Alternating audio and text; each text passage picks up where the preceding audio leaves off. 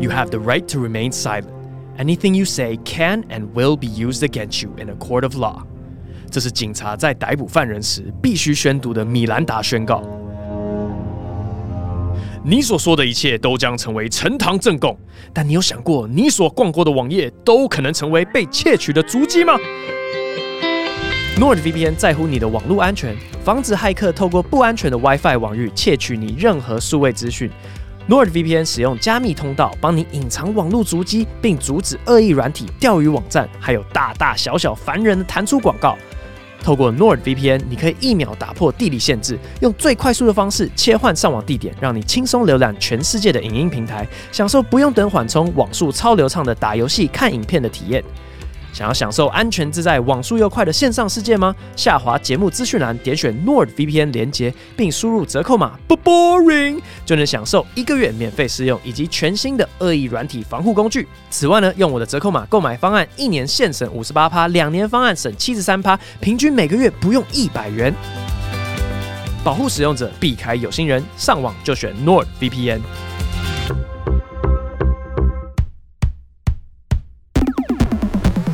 Here and playful life is fun and cool. Boing, boing, boing, boing. We're so happy cause Play Rangers rule. Boing, boing, boing, boing. 吐槽啊！好，早上欢迎今天来宾巴斯。哎，Hello！我是想到不做反应，你可以唱多久？把整个副歌唱完啊！今天呢，我们的来宾是一位非常特别的表演者哦。我从以前到现在，Open Mic 看过很多表演者，然后他们可能从不同的领域过来，我就发现有些人的基本功就比别人高一点点，好比说补习班老师。那今天来的呢，也是一个其实位置比别人高很多的人，他原本是个魔术师，然后现在呃跑来讲单口喜剧，他就是巴斯。大家好，我是巴斯。对，你大概接触 Stand Up 多久了？第一次讲 Open Mic 开始，对，第一次上 Open Mic，那就是还没一年半。哦，哎、欸，其实很短很短的时间。那魔术呢？魔术的话，今年要满十三年。哇靠！OK，好，从高中开始嘛。因为我刚刚说超级快的原因，就是你接下来六月就要办自己的专场。你知道一年半然后出自己的专场是很不可思议的事情吗？啊，对啊。通常大家也要熬个三五年吧。等下你要讲多久啊？表演总长是八十分钟，stand up 的部分可能有五十。那剩下的呢，就是会有魔术吗？对，魔术。哦，那这魔术是纯魔术，就是我的设计上会是穿插，然后它会围绕在同一个我想表达的事情上面。问一下，因为实在是太好奇，年资十三年，然后突然一年半跑来讲这个，你当初为什么会想要来啊？就是我在接触魔术的时候，刚好我们有一位喜剧演员，他对魔术很有兴趣。该不会是黄豪平？没错，就是黄豪平。嗯，然后再加上，因为我们高中是同一所学校，我是他学弟。哦，你是附中的？对。我之前才在那边讲段子，说我超讨厌附中。你你是那种很爱附中的附中人吗？哎、欸，其实还好。你不会整天对着别人唱“附中，附中，我们的摇篮”那种很讨厌的人？哎、欸，我记得，我一直记得怎么唱，但我不会一直唱。哦、就是我，我永远记得，但是我不会一直主动跟别人唱。你知道我身边。太多那种热爱附中的人，像我姐姐，嗯，还有贺龙，我看了都超想打他们的头。好的，你 OK？对，你不会太强调。我刚我刚好大贺龙一届，哎，然后我们第一次见面的时候，他就说：“哎，你大我一届，那你你知道我吗？因为你们的毕业舞会就是我主持人，你你有印象吗？”我没有。然后他就这样摸摸鼻子，哦哦，这样子，真的吗？他就一直很自傲，什么玉天康复啊，对，吵死人了，谁谁在乎？然后那个时候旁边就有朋友说：“哎，你你快跟他说一下，因为他一直说，就大家对他，他是校园里的风云人物，大家一定会记得他。”然后我说：“哦，完全没印象，戳破他的谎言。” 那豪平他是。引荐你进来，就是 stand up 的，比较熟之后，就发现他就 stand up 的表演，然后我就会去看，然后看久了之后，我就蛮喜欢的。因为其实，在差不多大学一年级的时候，我就有看到网络影片那个 Russell Peters 的表演，嗯、然后我就觉得哦，这好好笑。嗯，然后当时还没有 stand up 的概念。嗯嗯，对。可是像我自己，国中、高中对魔术也有一点点兴趣，这样、嗯、魔术里面是不是也会蛮常有这种误导？哎，好比说我故意表演失败一个魔术，然后后面哎、嗯、其实是成功了。对，因为大家对魔术师的印象就是说高高在上那种，就就让人很不屑，所以大家最喜欢看到魔术师是失败的，就是会颠覆你的想象。同时它也可以达到降低期待的效果。所以这就是我刚开始接触 stand up 的时候，我发现有一个共通点，就是弱拍，就是 stand up 可能会在一个笑话讲完，或者是就是大家。还在呼吸的时候，又丢出下一个很更有力道的 punch。嗯，然后魔术的话也很常在大家会误以为失败的时候，再丢出一个效果，或者以为效果已经结束，再丢出一个效果。嗯，所以其实编排上。就是有有相似的地方。嗯，魔术那个单位量词是什么？因为我们就会说一个段子一个段子。啊、魔术的那个是什么？一个如果说比较长一点的表演，我们会会说呃一段程序。程序叫 routine，好酷哦，routine 哦，那其实跟英文是一样的。对，也是一个 routine。对，然后如果是比较短暂的魔术的话，我们会说 a trick。然后如果再短一点，我们会说一个效果就 an effect。哎，那这些就都不一样。像笑话好像比较短的说一个 bit。啊 BIT 的啊，因为我之前很好奇，说笑话的单位是什么？最基本的就 joke 嘛。嗯、可是也有人会讲某一个 bit，一个段子会讲什么？呃，其实会讲 routine、欸、啊，真的假的？对对对对对，真的对。所以我以为会是 a set 之类的啊，set 也有 set，、嗯、通常会前面加那个时间单位，啊、就是五分钟的 set，七分钟的 set。哦，对，学起来了。嗯，对。所以你的这个转换过程当中有遇到很大的阻碍吗？因为我发现。很多表演者其实都会稍微忘记说自己在台上其实在表演。我说，尤其是 stand up，嗯，很多初学者一开始都会觉得说我在台上在讲我认为很有趣的事情，嗯、但是他就是超级本性流露，嗯、他忘记这个本身是一个表演，嗯。可是我觉得有别的地方经验的人就不会忘记这一点。然后我觉得就是你就处理的很好。我觉得魔术师就是都会给人一种游刃有余的的形象。哦，可是第一开始其实会做很多调整，因为相较于素人，我们讲素人哈，就是没有表演经验，然后来讲 stand up 会有刚刚你说的状况。但是你在其他地方有经验的人来讲，会有另外一个状况，就是有点过于降气，就是说他因为因为 stand up 可能就会希望是很亲近的，比较接地气，对，也是降低戒心，对一个，但是。我们太会习惯说，我们上台就进入一个表演状态，嗯、所以刚开始很常被说，好像讲话有点太油，然后太降气。哦、所以我第一开始是非常努力在修饰这部分。哇，那修到现在的确没有没有降气啊，我觉得就是很亲近人这样子。嗯、谢谢。那我其实真的就是很好奇，因为当初国中、高中的时候，我想要学魔术，然后没有人会教，嗯、他们就说魔术师不可以把秘密讲出去。这是一个大家公认的一个规则，是吗？就我到底要怎么说服你说我我是非常认真的想要成为一个魔术师，以至于你愿意把秘诀交给我啊？这这其实有几点，第一个就是说。我们不讲秘密，对我自己而言的判断会是说，我们不想降低观众的观影体验，这有点像是说暴雷，对，就是观影体验很差，所以我不会先讲秘密。然后你说的那种就是教别人那种秘密的话，其实其实我常常讲，就我会常常讲说魔术秘密怎么样哈，因为因为有时候我讲，哦，你你破坏了那个 code，你完蛋，你要被魔术师委员会惩戒了。没有，因为。秘密只是魔术的一部分。那即使我讲了秘密，你可能会还是不知道到底怎么做到的。其实大部分会是这样。再加上说，其实讲出秘密之后，我讲的秘密不一定是我真的使用，就是我还会有其他的方法。你连讲秘密你都在误导别人？哎哎、是这样子吗？没有，就是因为其实魔术师会一直一直去进步，就是。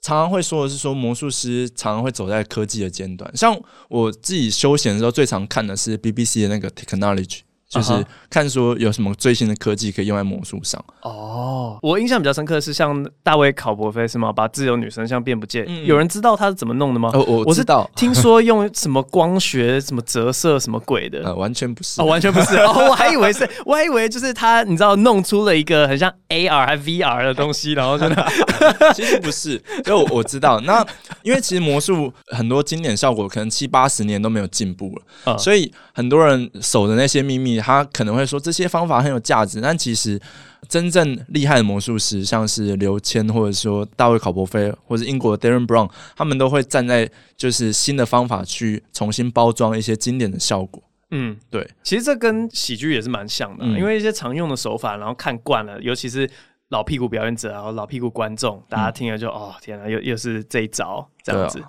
然后大家也也会去想办法，就是在看那种。Netflix 特辑喜剧特辑的时候，嗯看到一个新的手法，觉得哇靠，这个手法我我没看过，嗯，这个蛮猛的，这样。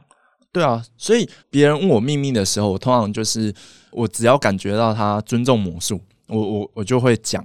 哦，对，因为会有两种反应哦，就是尊重魔术的人，他知道魔术之后，还是会觉得这很厉害。嗯，然后另外一种人就是知道之后，他会想说，哎，那有没有其他的可能性？然后这个人就会走到一条不归路，就成为魔术师这样。哦，他可能就会在想其他的方法。嗯，因为很多人会问我说，那我现在看魔术会不会觉得很无聊？嗯。然后会问我说怎么做到的？那其实我就会觉得说，同一个效果，其实我可以想到很多方法去做到它。所以对我来说，嗯、最重要的不是方法，而是这个表演者他怎么呈现跟诠释，把别人带入他的情境。好，OK，我要做一件超级智障的事情，我要在一个听觉的 Podcast 里面对巴斯这个魔术师呢表演一个视觉的魔术。就是所有的观众不知道发生什么事情，对，但我们可能最后会发在社群的什么素材吧。嗯哦、好，反正这是我唯一会的一个魔术，呃，不包含一些，你知道，不是有些扑克牌，然后其实是数学的那，嗯、那那个那那就算了。那这个是硬币的魔术，好，所以这边有两个十块钱，大家有听到吗？两个十块，好，两个十块钱。然后我我发现其实 我等下我肢体需要有点开啊。两个十块钱，你要检查吗？嗯、哦，好，检查一下。你检查一下，这是普通的十块钱。他们会说：“哎、欸，要不要换一个十块钱？”要换一个十，不用，我没有十块钱了。那等一下，我会把这个传到另外一只手里面。嗯、好，一、二、三。哦，你等一下，等一下，等一下，我 我再试一次。等一下，没有没有没有，但哎啊！我为了摇出声音，我把那个十块钱掉，但。就是你刚好看到他传过去吗？有，好啊，反正这个魔术就是这样把它甩过去，这样子。嗯、对，然后因为魔术师好像就是我觉得都在演戏，就是他送过去之后都在演戏了。嗯啊，因为有一个魔术师，嗯，他有说过，他觉得魔术师是一个演员在扮演魔术师的角色。啊，对对对，对，当然每个人有自己的见解，但是我觉得。这个说法我我自己是可以接受的，因为我学到这个魔术之后，就是就我已经知道说，我可以讲这个手法吗？这样会破坏什么吗？那不会，你是博恩的。OK，好，这样更容易那个吗？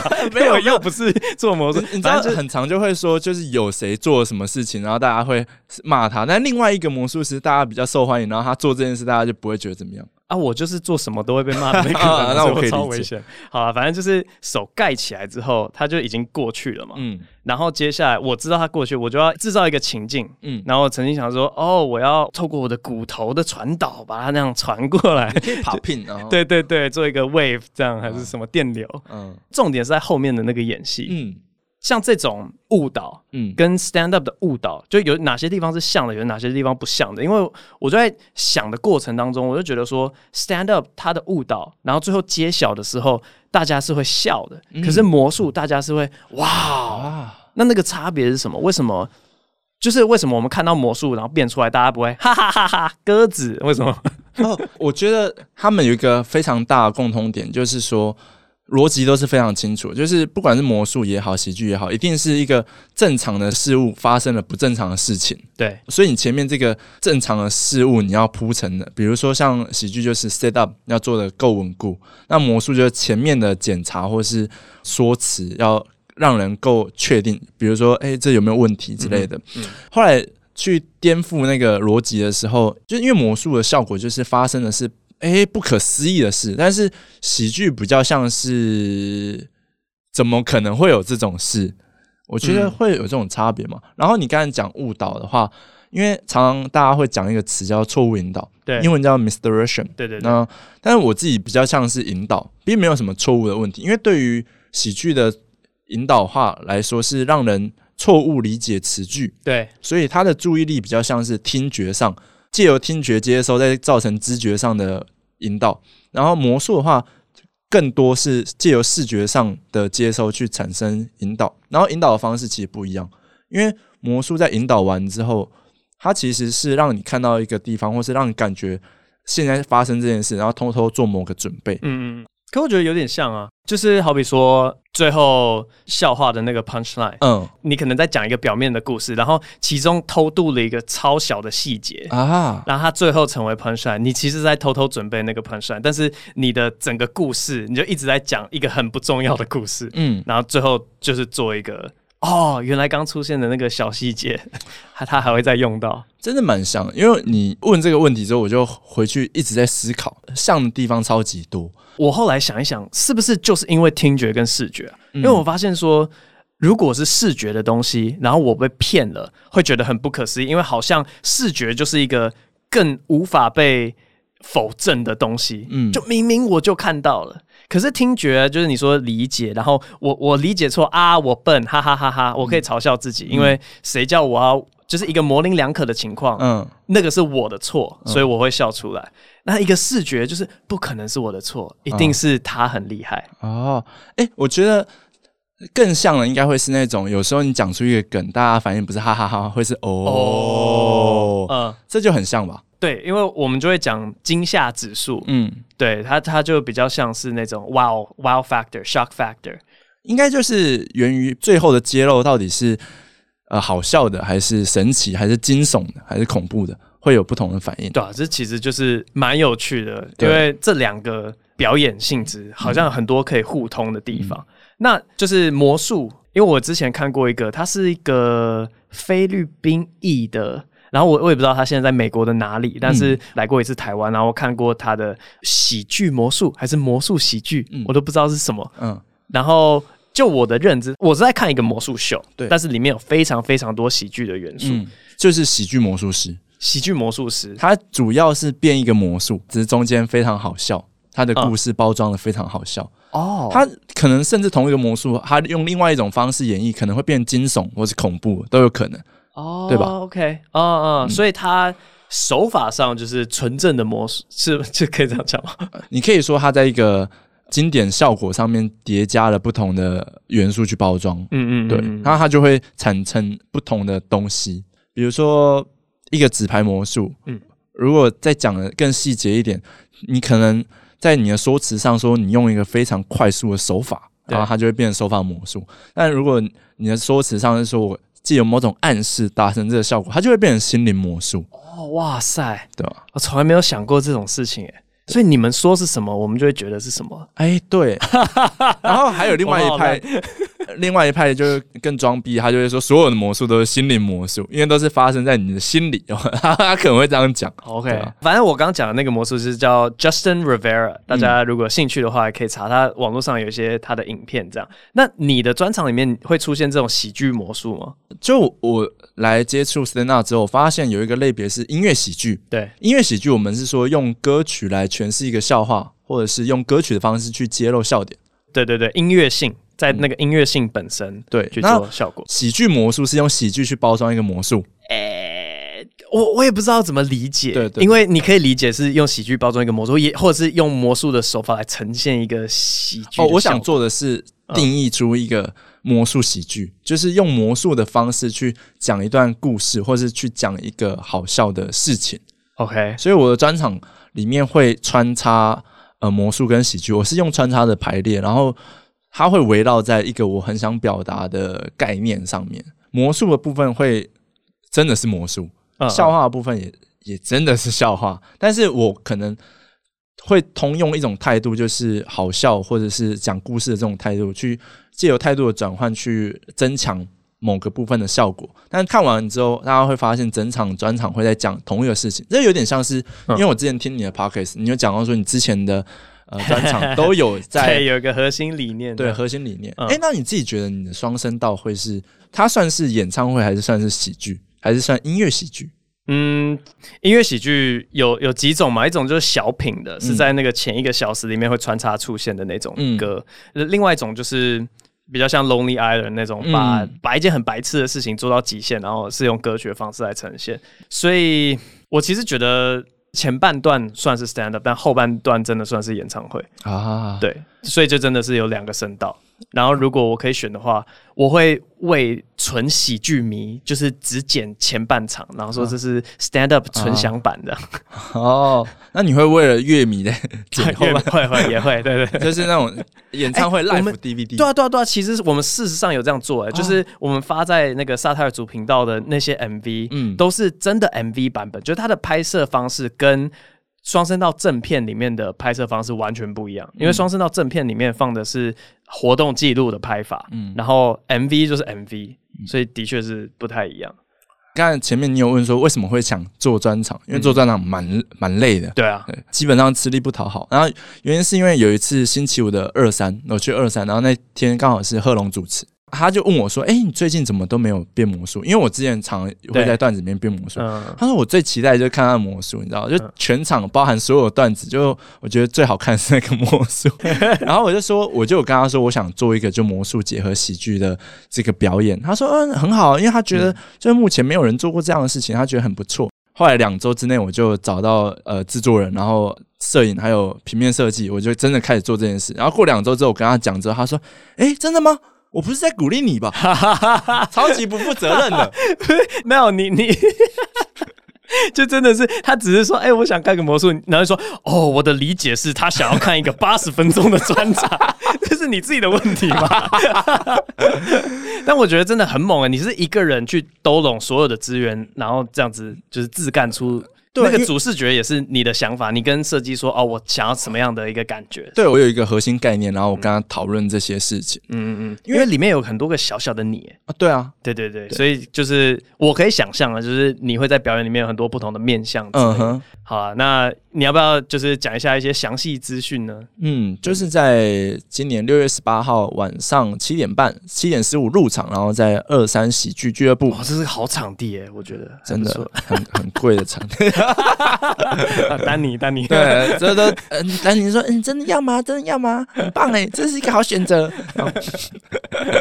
然后七点半，对，嗯嗯，然后现在售票是在那个 Accupass，就是一个网络平台，好的，售票。所以如果听完之后很想要看这个巴斯为我们带来的一个全新的喜剧魔术啊，对的东西，对，可以去 Accupass 上面找玩笑哥。进入 Q 的部分。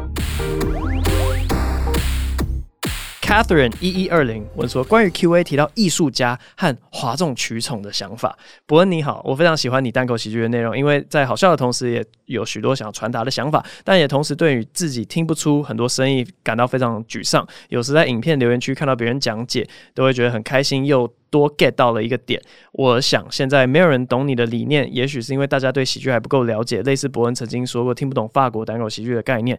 如果博恩可以在 podcast 上面聊聊当初的理念，让大家越来越了解，或许未来可以理解你用意的人就会越来越多。就算一开始没听出来，也会因为了解后更喜欢你的作品。我也非常喜欢博恩的 podcast，可以更了解博恩，也更了解喜剧。希望博恩可以尽情创作，过自己向往的生活。By the way，博恩曾说过，双声道每个知识家的提问后都有埋梗，但我后来反复看了很多次，还是不太确定博恩想要传达的是什么。希望博恩可以为我解惑。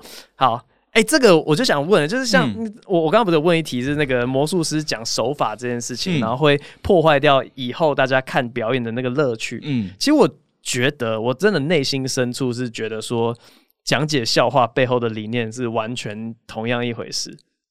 你不觉得我刚才一一讲，我就很有那种，就是国文老师在讲解古人的诗，对啊，就是突然很很阳痿，我不知道有别的形容词，但他已经错过那个当下的时机点了。我觉得笑话最美妙的一个点，就是它处于一个朦胧的状态，嗯、它是一个你在打开箱子之前，嗯、你不知道它是什么样的状态，嗯、但是你一打开了，它是两个可能性之一。嗯哼，你不觉得这跟笑话一模一样吗？对啊，在 set up 的时候。就是薛丁格的猫，嗯，然后等你一讲到 punchline 的时候，哎、欸，呃，就是猫是活的还是死的，嗯、就会有个答案这样子。但是在那个答案揭晓之前，是一直在一个非常不稳定的状态。嗯、我觉得这是它最美妙的地方。然后包含就是说，里面要传达的理念也是，就是很多人会问说，讲这个笑话你是认真的吗？就假如说一些骂直男的段子，嗯、或者是甚至骂。直女的段子，嗯，然后说哦，你是认真的吗？啊，我就是故意保持那个模糊性，我觉得那才是最美妙的地方。因为我如果是认真的又如何？我如果不认真又如何？嗯，重点是观众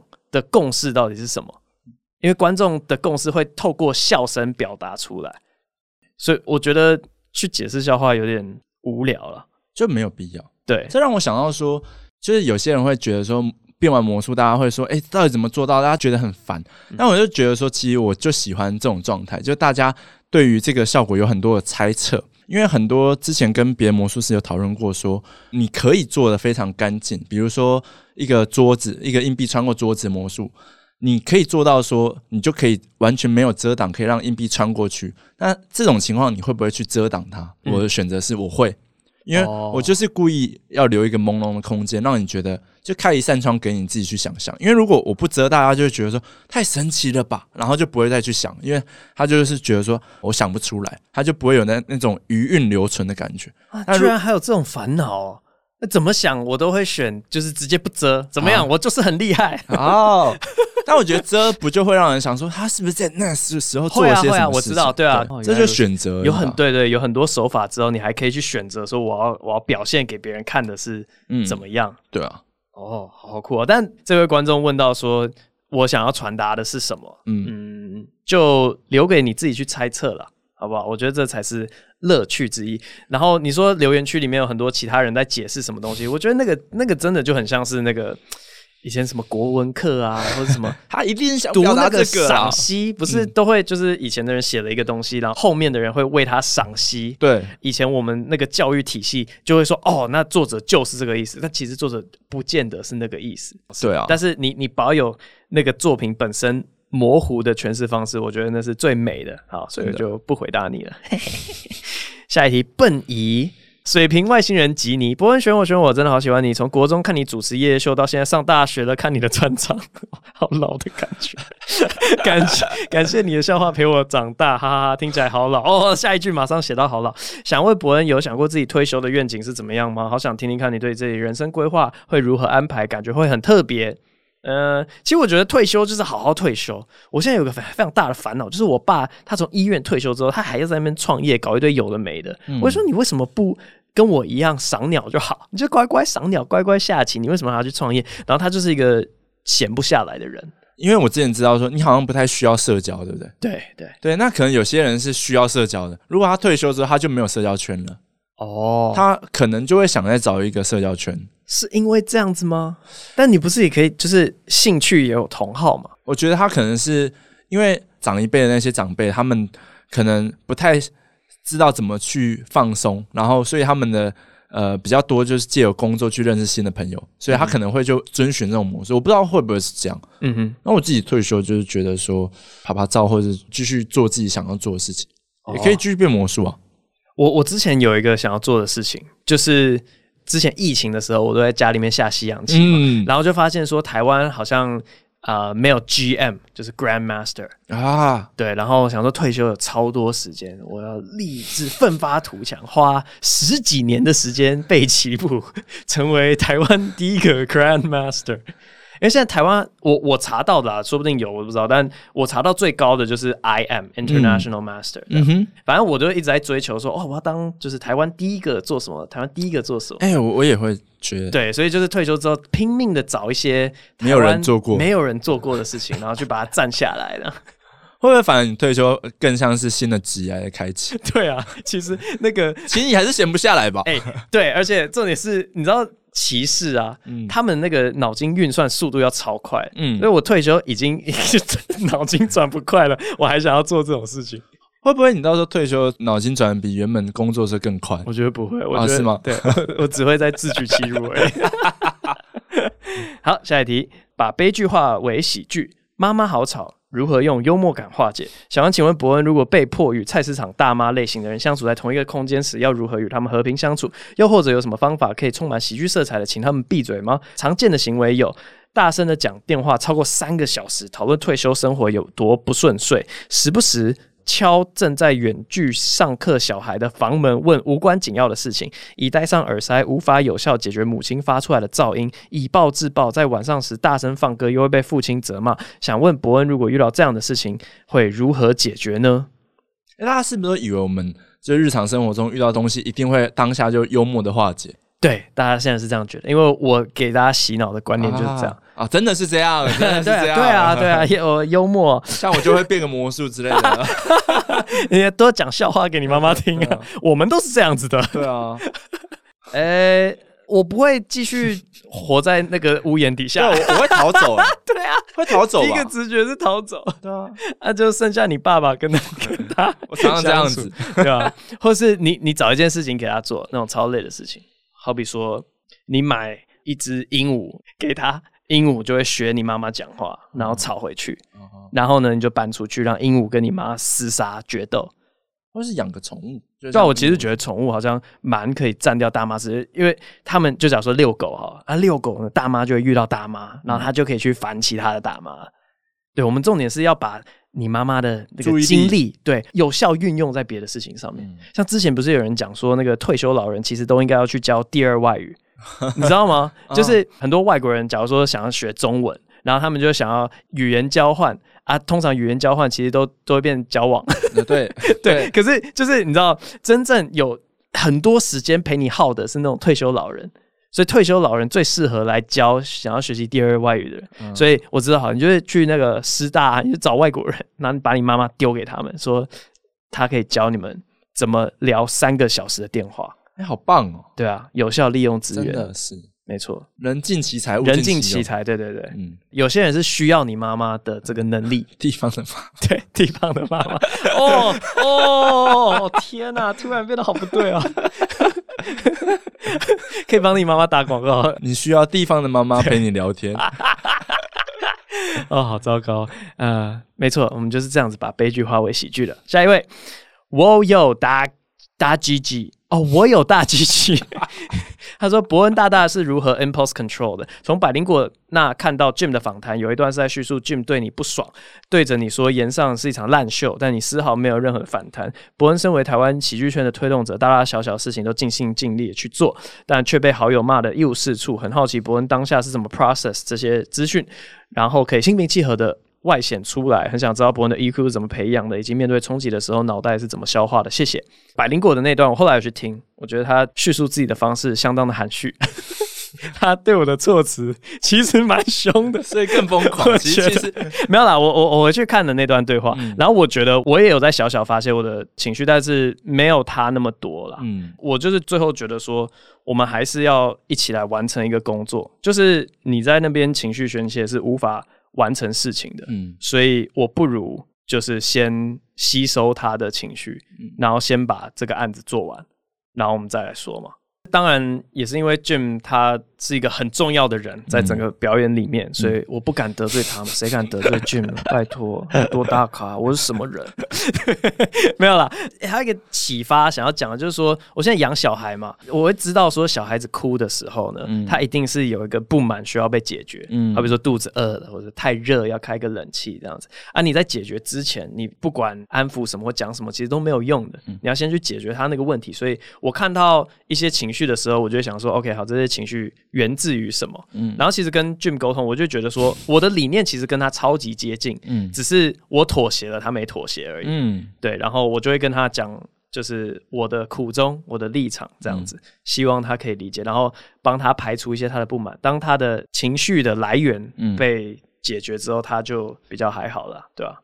所以要怎么去培养 EQ 呢？啊，你可以生一个小孩。对，好，下一个苏冠启被分手了，哭脸。第一次交往，交往六个月多，我很爱对方嘛，但是他已经对我没感觉了，也和我分手，我很难过，要怎么走出这段伤痛？哎，你找我要讨拍是完全找错人，你知道吗？我只会嘲笑，我真的超不会安慰人的，拜托不要找我做这件事。但就是。往好处想啦，就是塞翁失马焉知非。你看我，我讲塞翁失马焉知非福来安慰人，这是多不会安慰人呢、啊？他们会说你不懂咯。我觉得六个月真的算蛮短的，对吧、啊？对吧、啊？那个长痛不如短痛。嗯，你值得更好的啦。他在何处无芳草？他是烂人啦。我真的不会安慰人。好啦，那个下一个会更好，加油加油！下一个 Lin 二零二零三一三，如果伯恩的专场挂号如北流迈入 ending 时发生。台下观众一起大喊 “uncle” 的情况，伯恩会觉得开心还是困扰呢？有可能会即兴吗？每集模仿鸟的叫声好魔性，目前最喜欢伯恩模仿麻雀，麻雀啊！呃，每周很期待更新，祝福伯恩一切顺心哦。哦，uncle，我不会觉得困扰，哎，就是。我口袋段子应该还是有一些可以随时变出来的东西。嗯嗯嗯，对，就是这个，大家随时要有一些一辈子都不发的稳的段子，嗯，以免不时之需。哦，学起来了。对，我现在真的，我现在口袋随时就是备用着大概三十分钟，然后是网络上绝对听不到的东西，那随时可以拿。三十啊？我觉得应该有三十。我靠！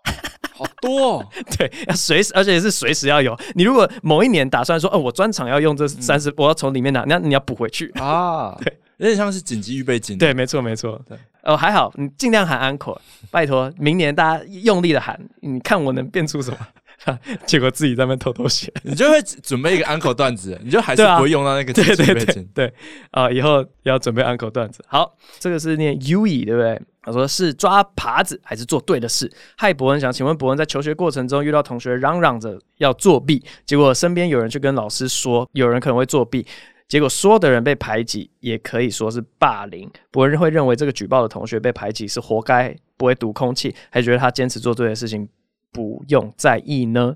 哎、欸，其实我以前有个段子就在讲这个、欸，哎，嗯，我在那一年的表演里面就曾经讲过廖北亚。嗯，是在做对的事情，但却被排挤。嗯哼，因为我小时候就有时候会是廖北亚的那一方啊，对，然后我就说我是热爱国小黄国昌这样，就 是会一直讲别人做错什么事，然后被被排挤这样。嗯、对啊，这个是个难题诶、欸，看你的需求吧。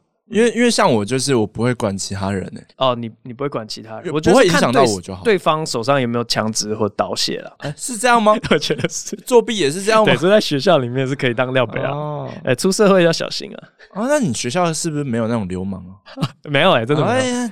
我们学校最最恐怖的霸凌，嗯，是我记得有一次。有个学生他不爽，好像是学务主任嘛，嗯、然后他就在那个四楼，然后厕所里面把卫生纸全部弄满水，然后就是从四楼丢下去学务主任车上，然后他丢下去，然后啪，就是整个被卫生纸盖满，嗯，他干掉之后又全部粘在车上，嗯、对，就是我们最严重的是用卫生纸报仇。我们国中的时候有有人就直接在教室里面拿纸笛打另外一个同学的手，然后直接直接敲断的。直笛敲断啊！我靠！哎、欸，我是有听过，但不是我们学校，嗯，就是有人拿那个那个叫纸虎嘛，哦，全呃手指虎，对，手指虎，然后好像带手指虎去学校，然后打人，好像要打人，然后就打进一个学校的那种梁柱，嗯、然后手指虎卡在里面。我听说，我不知道是真的还是假的，反正、嗯、对我长大过程是没遇到。如果生命安全被威胁到的话，就是还是可以阅读一下空气。好，下一个即将毕业的女校生，好想被看到。从伯恩很久以前上传断奶微微的笑话，就一直追到现在。看着你的票价从我五顿饭变成我要饿上一周才能去一次，虽然有点饿，但很感动。能看到现在大红大紫的伯恩，还有 YouTube 一一系列伯恩画世界，我也很喜欢。希望有一天能够回归再看一次。在女校中，真的超多人封伯恩跟 Jim，甚至照片都会被印下来贴在柜子上了。想问伯恩，有些笑话。八十的脸是怎么回事？有些笑话笑话是针对某些客群的吗？比如说为了吸引某些族群，就写相关的笑话。哇，哎、欸，的确是会针对族群去写笑话。嗯、然后我举一些例子，嗯，跟龙龙的顶尖对决里面，我讲一段叛逆期，嗯，然后我就说叛逆期根本就是小孩子理智成长到他觉得这个世界规则全部都 bullshit，但是大人就是不知道脑袋在装什么，都还是不去推翻这些不合理的规定。所以叛逆期根本就是对的，嗯，他发现了这个世界不合理的地方，但大人总是喜欢用叛逆期这三个字把小朋友的反抗压下去。嗯、然后这段我写的时候，我就想说，呵呵，这个发出去之后呢，国高中生想必是会为我分享的。哦对，然后之前有写过十八趴，因为想说那时候大家全部都在骂军公教，但是就是一方面我爸也是军公教嘛，嗯、然后另外一方面他们会需要有人帮他们讲话，所以其实我讲十八趴那个段子是帮他们讲话的。然后我想说，呵呵，这段上传到网络上，军公教肯定会帮我分享的。我其实前期有非常多段子都是为了特定族群去设计的，来达到那个扩散。但我发现很多人没有这个 mindset。不是没有吧？是做不到吧？做不到吗？就，就是刚开始的话很难吧？好，因为像我自己的例子会是，我想了很多奇思妙想之后写出来，然后存在一起，发现刚好可以达到对某一个族群，诶，都是在讲这些东西，那就可以了。嗯嗯，那刚好就可以有一个目标族群，好像都是啦，都有。嗯、但我觉得大部分的人一开始讲笑话就是这个东西对我来讲是有趣的，然后他不会想到对别人来讲有不有趣。嗯，但是我从非常早期我就在想，什么东西对别人来讲是有趣的。嗯，啊，我刚刚还想到另外一个例子就是。我之前在讲小天使小主人那个段子，是针对年轻爸妈，就是我现在这种角色，刚生小孩的爸妈，因为这真的就很像抽到一个，就是你 你的小孩就像小天使小主人一样，你没有办法预期他到底是很烂的嗯 小天使，还是那个时候想说，哈哈，这段上传之后，很多刚生小孩的年轻爸妈肯定会帮我分享的啊。对，我觉得一开始会设计这种东西，就会有为了特定目标族群设计的段子。对啊，所以其实我以前是会做这种事情的。嗯，好，加茂七八七八，好像之前被我臭骂一顿的粉丝，我好像也在国外上面听到加茂七八七八。好，准备晋级打第二轮喽。伯恩您好，不知道有没有人呃问过您这两年开始培养的西洋棋跟小鸟兴趣是怎么开始的？说怎么开始可能有点简单，想知道是怎么让自己沉浸在这些兴趣中的。是否是靠期待能跟别人分享或比较的成就感，或是靠自己天生的学习动力呢？把一个对任何事情都起不起兴趣，挂号包含赚钱，但除去喜剧的社畜。好，想问巴斯，你是一个会对很多东西有兴趣的人，你是怎么找到魔术这个兴趣的？就是想要把妹帅，其实不是把妹，就是想要帅，其实是帅哦，真的真的，小时候想要学魔术，真的就是觉得很帅。对，还没有想到把妹，就是我就是想要帅哦。然后因为我也会想就出风头，比别人厉害。高中大家最常学的是吉他跟热舞，嗯，但那些没有。造诣的，就你前面没有基础的人，你很难突然在高中突然出头吧？但魔术大部分人是从零开始，我就觉得嗯，我有自信。哦，对，公平。我我觉得我以前就是成长过程当中，跟这个留言的粉丝是蛮像的。我其实是一个对什么都没有兴趣的人，跟大家现在对我的印象超级不一样的。大家都会觉得说，哦，这个伯恩现在把喜剧这个兴趣当成工作，没有，我是真的对很多事情都没兴趣。应该说，我对什么事情都是三分钟热度，我就会一开始很有兴趣，然后玩一玩说啊，这个东西不就是这样吗？然后就把它丢掉的。所以我觉得是要一直一直去试，一直去试，然后一直试，就是很像 speed dating。你知道吗？快速约会不是有那种约会是男生一排，然后女生一排，然后就嗨你好，我就叫什么？哎呀，来好，然后交换下一个。嗨你好，我这哎你有什么兴趣？哎哦你呃呃你住哪里？哎哎好好，我有没有这共同点？好下一个，然后哎哎你好，然后然后就是快速的接触每一个人之后，你就会发现说哦，我好像比较跟第二个合一点，嗯，好像是靠这种方式来找到兴趣。但那个西洋棋我是有故事的，嗯，就是因为我其实困扰了很久。关于访谈要怎么好看这件事情，啊、因为从以前夜夜秀，我觉得最难看的单元就是访谈，因为我就不会，嗯、你知道吗？我骨子里就是一个对别人的人生没有兴趣的人。嗯，欸、我也是，我也是，啊、所以访谈就会变得超级困难。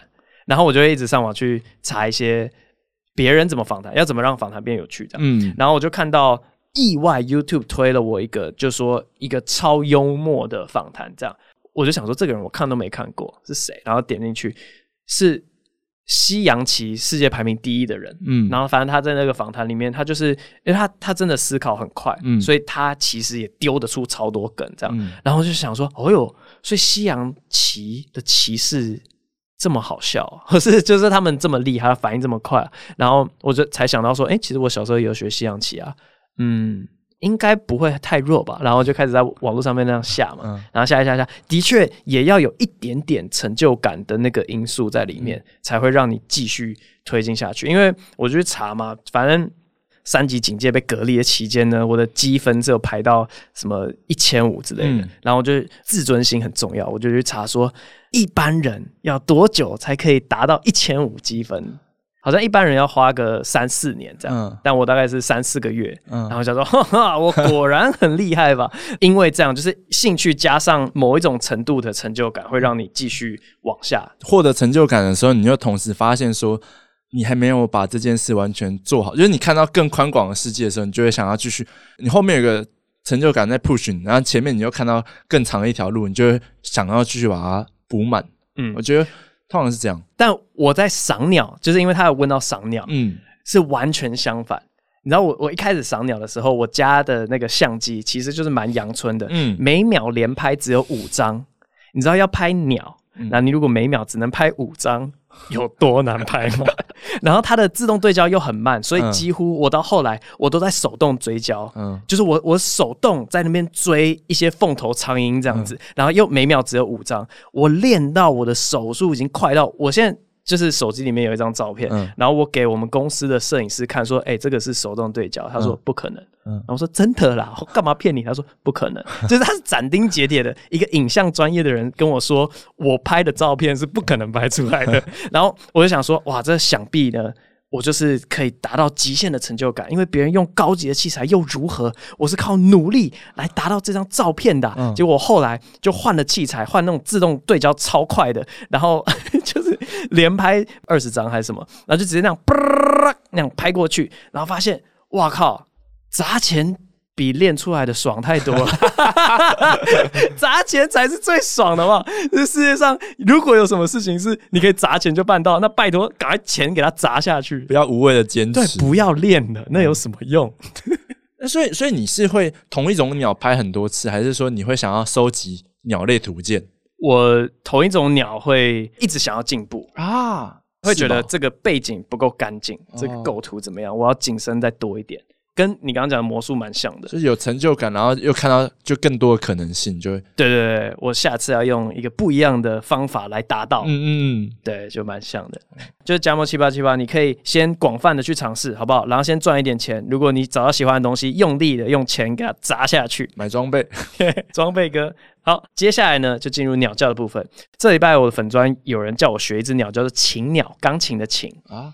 然后我上网去查了一下，琴鸟基本上它就是学什么声音都超像的鸟，学什么像什么，它是鸟界的阿汉这样。Uh huh. 然后他学的都是一些什么榔头在敲铁钉啊，嗯、或是一些锯子在削木头这种声音。嗯，所以要我学这只鸟，根本就只是要我学那些工具。所以它没有原本的叫声吗？我不知道啊，我看到都是一些这种。或者，或者有那种电动的，这就是青鸟的叫声。好，这期先录到这边，下次再见，拜拜，拜拜。